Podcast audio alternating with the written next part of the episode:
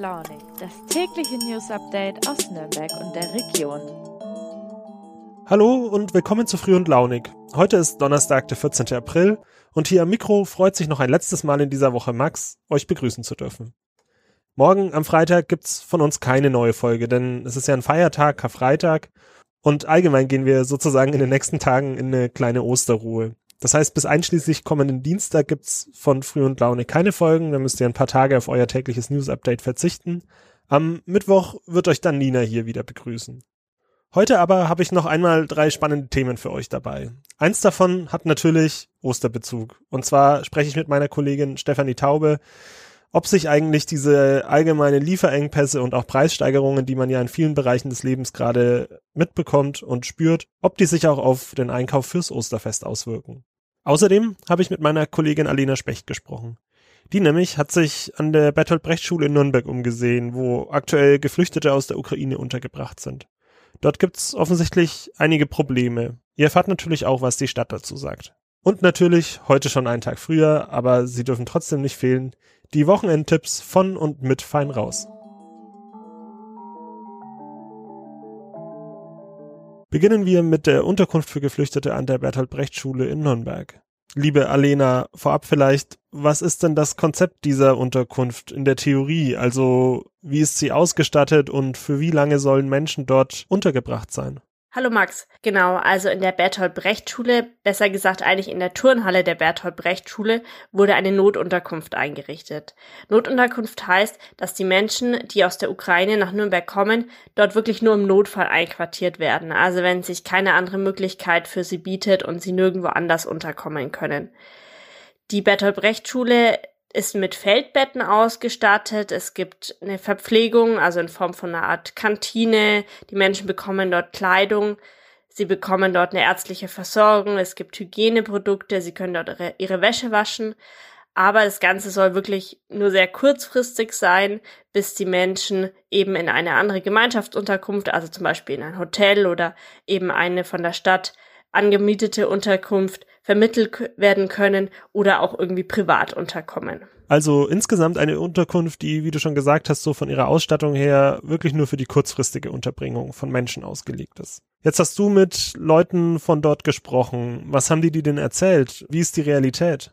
Also ich hatte den Kontakt zu einer Dolmetscherin, die dort ehrenamtlich tätig ist und die hat mich dorthin mitgenommen. Also ich durfte zwar nicht rein in die Unterkunft, aber wir waren außen und haben dann verschiedene Menschen, die eben dort rein und raus gegangen sind, angesprochen und die haben mir ja schon bewegende Geschichten erzählt. Also es haben auch Frauen geweint und also es hat mich auch bedrückt. Also die Menschen leben dort wirklich schon sehr, sehr lange. Also es scheint nicht so zu funktionieren, wie äh, Markus Söder und Markus König bei der Einrichtung dieser Unterbringungsmöglichkeit gesagt haben, dass die Menschen dort zwei bis drei Tage bleiben. Nee, die Menschen sind da schon teilweise über einen Monat. Das klingt nach keiner einfachen Situation, oder?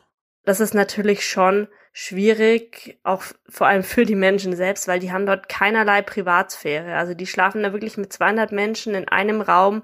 Da steht Feldbett an Feldbett an Feldbett, ohne Matratzen, ohne Bezüge, einfachste Ausstattung. Ähm, zum Umziehen gehen die dann in die Toiletten oder in die Duschen. Dafür muss man aber oft stundenlang anstehen. Ähm, es, wie gesagt, Verpflegung gibt's, aber die Verpflegung ist oft anscheinend nicht so gut oder knapp, wurde mir gesagt. Ähm, es gäbe kein Obst für die Erwachsenen, es sei kalt.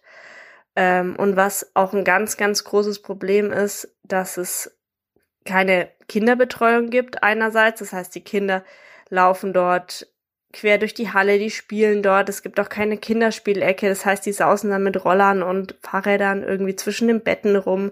Dort leben Hunde und Katzen. Aber das größte Problem für die Betroffenen ist, glaube ich, dass es keinen Ansprechpartner vor Ort gibt.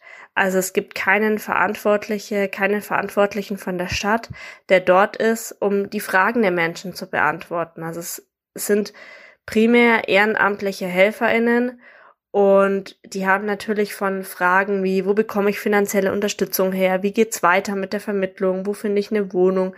Was für finanzielle Ansprüche habe ich? Die können dort nicht helfen.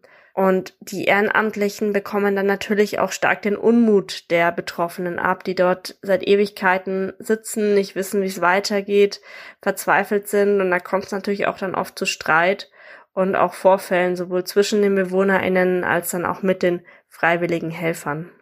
Und die Stadt, was sagt die zu diesen Vorwürfen? Es ist so, dass die Stadt natürlich voll und ganz einsieht, dass es keine schöne Situation ist, dass die Menschen dort so lange in dieser Notunterkunft bleiben mussten. Und sie entschuldigt sich dafür auch, sagt ja, sie konnten leider so schnell keine weitere Unterbringung ermöglichen. Es ist jetzt aber so, dass das jetzt passiert ist. Also die Stadt hat wohl Unterbringungsmöglichkeiten gefunden und dort werden jetzt die Flüchtlinge, die in der ähm, Bertolt Brecht Schule momentan noch untergebracht sind, noch in dieser Woche hingebracht. Also es kann auch sein, dass das jetzt dann schon erfolgt ist und das heißt, die Bertolt Brecht Schule, dort die Flüchtlingsunterkunft wird erstmal geschlossen, also die Menschen werden weggebracht, aber sie wird auf Halde sozusagen einfach noch aufrechterhalten, falls es nochmal irgendwie zu einem Flüchtlingsanstrom kommen sollte. Aber vorerst werden dort erstmal keine Menschen mehr untergebracht. Das sind ja schon mal gute Nachrichten. Was ist denn mit den anderen Vorwürfen, also zum Beispiel wegen der Essensversorgung oder auch bezüglich fehlender Ansprechpartner? Die Punkte, die sonst von den BewohnerInnen kritisiert wurden, dass es zu wenig Essen gibt, dass es kalt sei, auch dass ähm, es gab auch Vorwürfe, dass mit der Presse nicht gesprochen werden dürfe. Die wurden von der Stadt zurückgewiesen. Da habe es dann wohl Missverständnisse gegeben. Und auch der Vorwurf, dass kein Ansprechpartner, keine Ansprechpartnerin vor Ort gewesen sei. Es wurde von Seiten der Stadt zurückgewiesen. Es hieß, dass täglich ein Einsatzleiter, eine Einsatzleiterin vor Ort gewesen sei.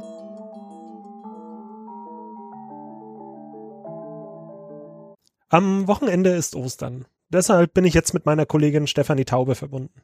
Liebe Stefanie, warst du schon einkaufen? Hast du dir schon Eier, Hasen und Nester besorgt? Guten Morgen, lieber Max.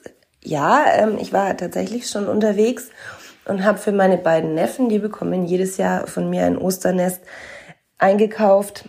Da darf immer gar nicht so viel Schokolade rein, sonst kriege ich Ärger mit meiner Schwester. Aber natürlich sitzt das ein oder andere kleine Schoko-Osterhäschen dann auch mit im Nest. Und wie lautet dein Einkaufsfazit? Irgendwelche Probleme, abgesehen davon, dass du jetzt vielleicht von deiner Schwester Ärger bekommen könntest? Ich persönlich habe jetzt nicht den Eindruck, dass äh, das sehr viel teurer war als im vergangenen Jahr. Eigentlich gleichbleibend, würde ich sagen. Wobei ich es jetzt nicht auf den Cent genau beziffern kann, natürlich. Aber ähm, ich kann auf jeden Fall sagen, die Regale sind noch gut gefüllt. Der Bundesverband der deutschen Süßwarenindustrie hat ermittelt, 239 Millionen Schoko-Osterhasen wurden für die Saison produziert. Das sind 11 Prozent mehr als im vergangenen Jahr. Im vergangenen Jahr war das Osterfest ja noch ähm, von Kontaktbeschränkungen geprägt, im Gegensatz zu heuer, was vielleicht bei vielen Familien dazu geführt hat, dass es gar nicht so viel Eiernestersuche gab. Sehr schön. Endlich mal über Lebensmittel und Einkaufen sprechen, ohne dass es dabei um Hamstern, Knappheit oder leere Regale geht. Ja, im ersten Moment klingt das jetzt alles total positiv, natürlich. Aber es ist schon so, dass die Branche, die Süßwarenbranche generell, nicht nur was die Schokolade angeht, sondern die ganzen Süßigkeitenproduzenten sehr am Kämpfen sind. Das hat zwei Gründe. Und zum einen werden Rohstoffe knapp, also sowohl Kakao als auch Nüsse, was man eben alles so für die Süßwarenproduktion braucht. Und zum anderen, und das ist wahrscheinlich sogar noch ein bisschen schlimmer, die Lieferketten funktionieren nicht mehr so richtig. Also ich habe mit einem Schokoladenproduzenten, ich glaube, man darf sagen, er ist ja kein Unbekannter in der Region, die Firma Riegelein aus Kadolsburg, mit dem Chef gesprochen und der fürchtete vor allem um sein Verpackungsmaterial, weil das teilweise viel zu spät ankam. Es ist jetzt alles ausgeliefert, er ist mit der Saison jetzt auch noch zufrieden, blickt aber in eine, sagen wir, schon düstere Zukunft, wenn sich die Umstände nicht ändern. Und die Umstände sind natürlich zum einen noch Corona bedingt, also es sind sicherlich auch Probleme, die die Pandemie mit sich gebracht hat. Zum anderen ist es aber natürlich auch der Ukraine-Krieg. Dazu muss man wissen, dass die Süßwarenproduktion sehr vom Gas abhängig ist, das nun mal knapp wird jetzt so langsam. Dann natürlich auch von den Preisen, wie gesagt, die Lieferketten funktionieren nicht, Rohstoffe fehlen. Und das wird über kurz oder lang wahrscheinlich sogar, also Herr Riegelein und auch der Bundesverband der Süßwarenindustrie prognostizieren, dass der Verbraucher das wahrscheinlich schon zum Weihnachtsfest spüren wird. Letzte Frage an dich, Stefanie. Was bedeutet das denn dann konkret für mich, zum Beispiel als Schokoladenliebhaber? Mit welchen Preissteigerungen muss ich rechnen? Genau beziffern kann man die Preissteigerungen, die auf uns dazukommen, natürlich nicht, weil man ja auch nicht weiß, wie sich die weltpolitische Lage entwickelt. Aber es ist so, dass die Produzenten eben mit höheren Kosten produzieren und dementsprechend ihre Abgaben an den Handel natürlich dann auch steigen müssen. Und schlussendlich, das muss man vielleicht dazu sagen, die Firma Riegelein oder auch andere Süßwarenproduzenten, die machen nicht den Einzelhandelspreis, sondern der wird natürlich vom Einzelhandel festgelegt. Nur wenn der bei den Produzenten teurer einkauft, muss er das natürlich auch auf den Verbraucher umlegen.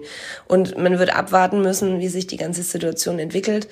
Ähm, Im Moment ist die Stimmung in der Branche, kann man wahrscheinlich sagen, schon ziemlich gedrückt, ziemlich gedämpft es, sie sind nicht die einzigen natürlich, die mit den Problemen aktuell kämpfen, aber eben auch diejenigen, bei denen man vielleicht im ersten Moment gar nicht so richtig dran denkt. Also man, das ist, für mich war das so ein Beispiel, das, das fällt einem nicht zuerst ein, ne? also dass Schokoladenproduktion auch von der Gesamtsituation betroffen sein könnte. So, jetzt seid ihr hoffentlich in Osterstimmung und habt genauso wie ich Hunger auf was Süßes. Es wäre jedenfalls an der Zeit dafür, denn diese letzte Früh- und Launig-Folge vor dem langen Wochenende, vor den Feiertagen, die ist schon fast zu Ende. Fehlen nur noch, wie gewohnt, unsere fein raus Wochenendtipps.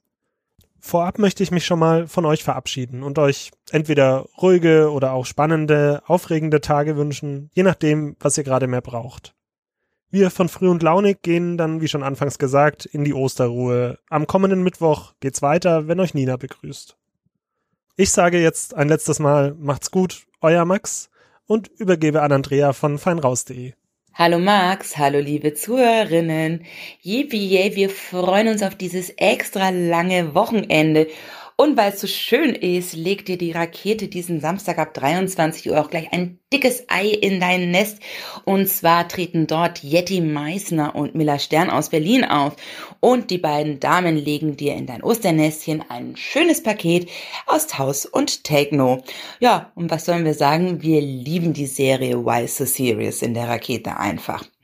Am Sonntag geht das Wochenende bekanntlich ja in die Verlängerung und deswegen liegt der Stereo dort nach und du kannst da ab 22 Uhr zu Indie-Sause in traditioneller Manier tanzen und schwufen und grölen und dir begegnen da, wie du weißt, die Helden wie Manu Diao, Kaiser Chiefs und all diejenigen. Ebenfalls am Sonntag ist auch der Z-Bau am Start und wartet auf dich mit der Reihe Let It Be Techno. Und was erwartest du da? Na klar, Techno. Hinter das DJ-Pult schubst das Team da Lazarus oder Franz Michael, also verschiedene DJs. Ähm, ja, und wer sich nicht die ganze Nacht um die Ohren schlagen möchte, sondern lieber was von diesen sonnigen Tagen genießen möchte, der kann jetzt in den Freizeitparks durchstarten und kann da das Osterwochenende in den vollen Zügen genießen. Was und wo und wer schon geöffnet hat, das liest du nach auf www.feinraus.de und ebenso findest du dort, um all diese kleinen Hüftgoldringlein loszuwerden von den Osterneierlein, äh, findest du dort jede Menge Möglichkeiten für kostenlosen Outdoorsport in Fürth und in Nürnberg. Und jetzt schönes Osterfest und Happy Weekend!